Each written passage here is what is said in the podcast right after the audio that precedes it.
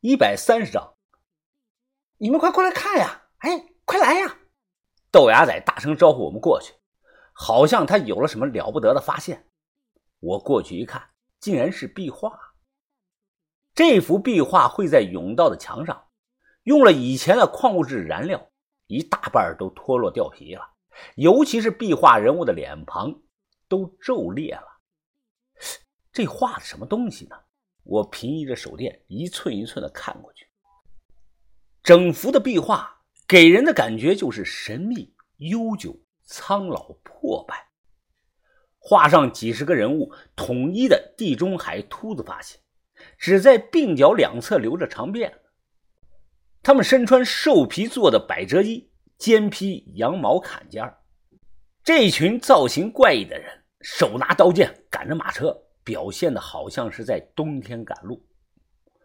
我用手轻轻的一碰，其中一个人的脸变脱落了，不是我用力的过度，是环境潮湿导致的。把头看着壁画，这些人。就是从信庆府逃出来的唐乌特。这壁画表明，当年他们逃到这里的时候是冬天。不对吧，把头？史书上写的，当年蒙古人围攻中信府的时候是七月份，成吉思汗死的时候也是七月份啊？难道汤乌特走了大半年才到了四川这里啊？把头想了想。举着手电，啊，没有什么不对的。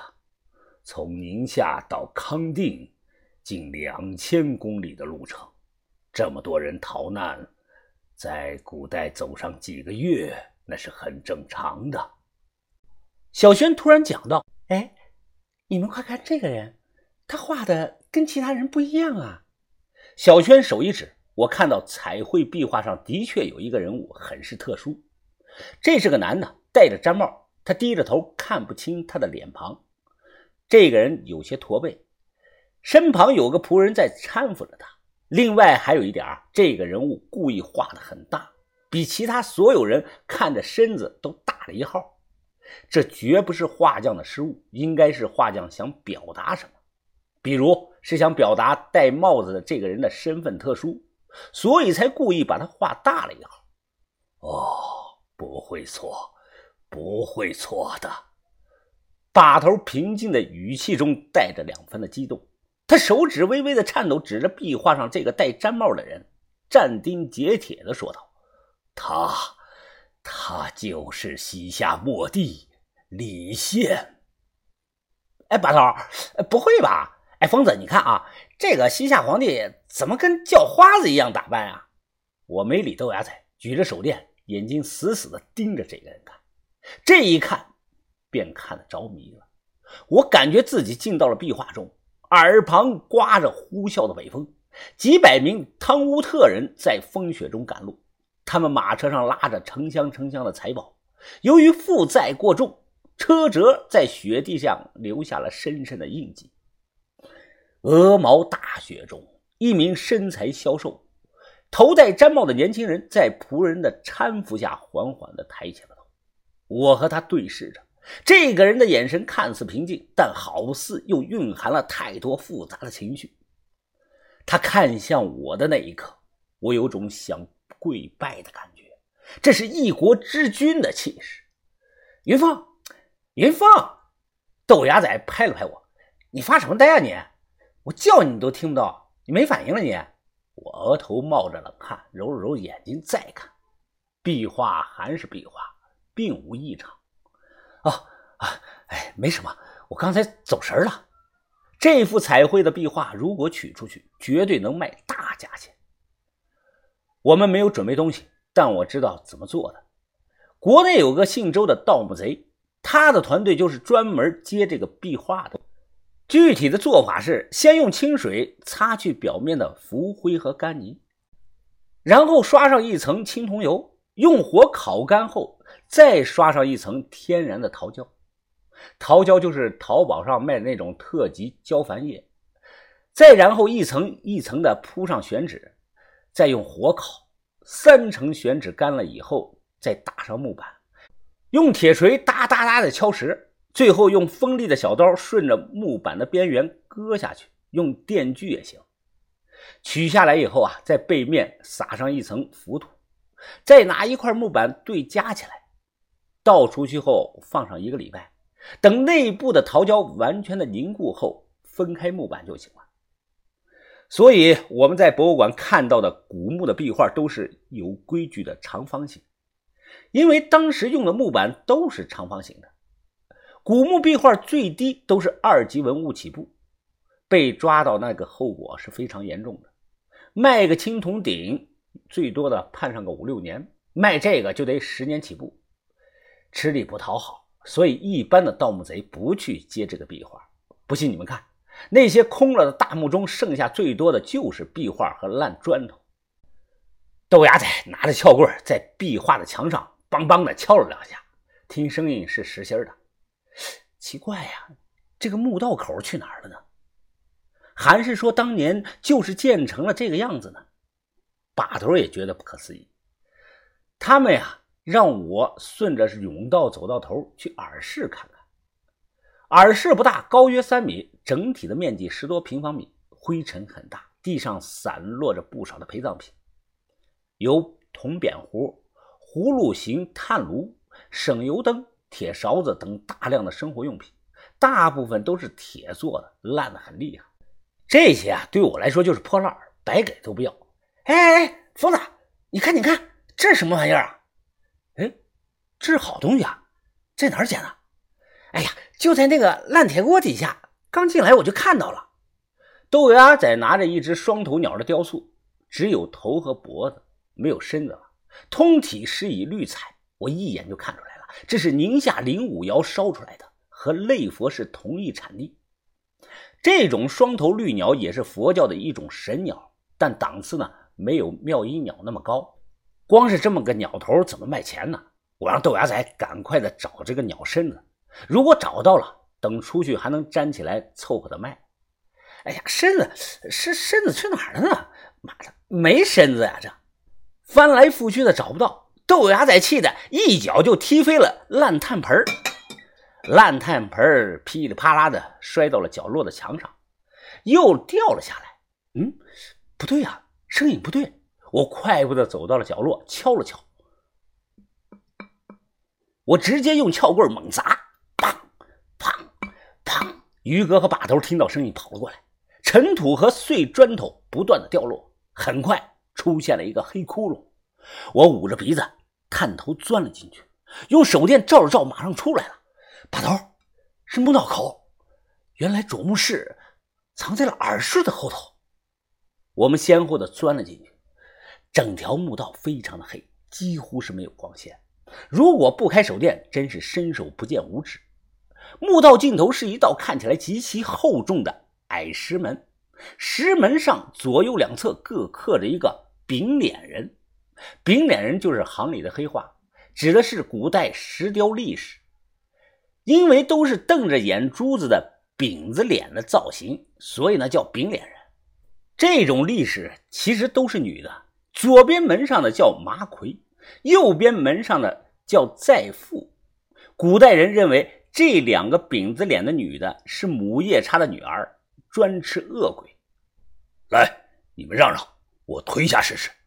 于哥双手扶在石门上，他腿向后撤。身子微弓，深呼吸了一口，于哥闷哼了一声，开始发力。哎，还愣着干什么？帮忙啊！我和豆芽仔同时扶上了石门，用力的去推。不，行啊！这豆芽仔松开手道：“哎呀，这他妈的一点反应都没有啊！肯定里头反锁着呢。”在古墓中，凡是石门都不可能完全百分之百的闭合，或宽或窄，会留下一道缝隙，这是古代工艺的限制。石门间的缝隙非常的窄，我趴在门上努力的向里头看，隐约看到是有什么东西挡着。把头，麻烦了，好像是自来石挡死了。你确定？把头眉头皱了起来。我点了点头。三个大男人推都纹丝不动，肯定是自来石顶着。最烦这个东西了，我们有麻烦了。有两个办法解决：要么用上炸药，要么用拐子针。拐子针要先在石门上用凿子凿出来个牛鼻子的挖槽，然后才能套上绳子拉偏自来石，这非常的耗时间，可能呀要用两天的时间。把头查看了一下，哦，直接上炸药吧，用雷管控制好量。雷管盒都在小轩的包里，是上次在鬼仔岭剩下的。小轩小心翼翼的拿了出来，打开木盒，问我需要几根。我想想，说五根吧。把头看看，三根就行，五根威力太大，可能会炸塌整个墓道的。我马上接着说：“啊，行，那就来三根吧。我是瞎猜的，我不会算量，像季师傅和小青龙那种职业炮工才会精确的算量。之前季师傅用套装硝酸甘油炸裂了金刚门，那招才厉害呢。在石门下固定好雷管，我将打火机递给了豆芽仔。哎，记住啊，引线能烧到四秒，等我们跑开了，你就点啊。”豆芽仔瞪着我：“你你让我点啊？废话，难道让我点啊？我又不是炮工，那我也不是炮工啊！你们两个大男人怎么干个活磨磨唧唧的？”阿春从我的手上拿走了打火机，二话没说，直接就点着了火，连通知都没有啊！他点着引线，扭头便走。我和豆芽仔互相看了一眼，跑跑，刚跑到角落，很快只听到“轰”一声。感觉整个墓道都晃动，尘土弥漫四起，几块碎石飞到了我的脚下。小轩被灰尘呛得不断的咳嗽。等了有那么几分钟，我第一个跑过去看，左边这道石门被从中间炸断了，石门上原本雕刻的女麻魁力士也被炸成了两半，可想这个土雷管的威力之强。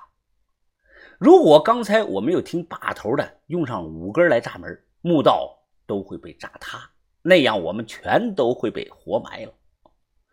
接下来钻进去，打着手电进到了主墓室一看，所有人都傻眼了。有没有人见过一种竖着吊在房顶上的棺材？黑暗的墓室中，只见一具长约四米的大型黑漆棺材，大头朝上，小头冲下。被十几道小孩手臂粗的铁链子紧紧的捆着，悬空吊在了房顶上。看到这个棺材，把头的脸色煞白。啊啊！怎么会？怎么会呢？悬索落树，死不落地，悬棺葬。这里不可能是李县的主墓室啊！小轩打了个哆嗦，收紧了衣服。啊，把头，这里突然好冷啊！我也感觉到了冷，温度下降的非常的快。我们找错地方了，不是这里。把头，到底怎么了？把头脸色发白，他抬头看着吊在房顶上的黑棺。哦，我年轻的时候，老把头讲过，白骨随处散，蚂蚁满地爬。抬头见玄关，过后必死人。我脸色发白，用手电来回的照着看。由于是刷了黑树漆的楠木，棺材通体没有腐烂。我突然看到，在棺材的底部写有两个金色的字迹“薄将”。我不知道这是什么意思，把头也不清楚。豆芽仔说：“哎，把头，就算是棺材掉下来了，可它也只是具棺材啊。”我们怕什么呀？怕，说不定棺材里头都是值钱的陪葬品宝贝呢。看那个是什么呀？小轩突然惊恐的看着，蚂蚁，好多只蚂蚁呀！我一看，顿时头皮发麻。只见数不清的白蚁在铁锁上是爬来爬去，好像是在棺材里做了窝了。豆芽仔忍不住了，他突然举起了猎枪，对准了棺材，砰砰开了两枪，瞬间。棺材中不断的向下流出了浓稠的黑色液体，像黑色的鼻涕一样，又稠又黏，伴随着还有一股奇特的香味。见状，把头眼神中露出了极少见的惊恐之色。把头慢慢的扭头，对我们大喊：“快跑！”